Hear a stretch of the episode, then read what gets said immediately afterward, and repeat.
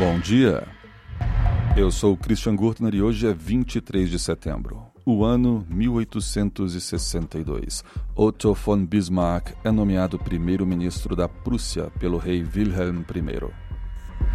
Bismarck, que posteriormente ficaria conhecido como Chanceler de Ferro, foi o responsável pela estruturação do Segundo Reich alemão, unificando as nações alemãs num único Estado e dentre as, as atitudes drásticas que ele tomou encontra-se a Kulturkampf, traduz, traduzindo ao pé da letra luta pela cultura, no qual tomou-se atitudes anticlericais contra a igreja.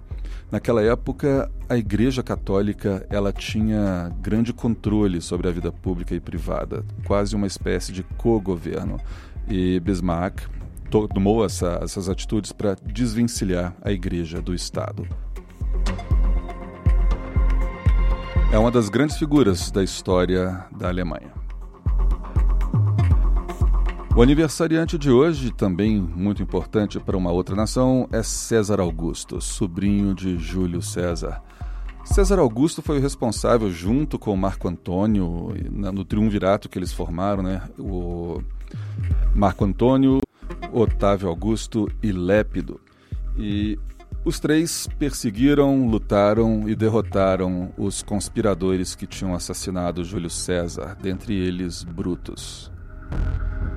Posteriormente, o César Augusto entraria em guerra contra o Marco Antônio, que estava com Cleópatra no Egito.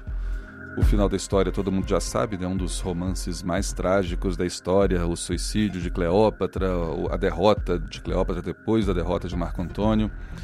E Prega-se que Cleópatra se matou com uma serpente no peito. Esse é o Pretérito, um seu jornal de notícias passadas, todos os dias aqui com vocês e até amanhã.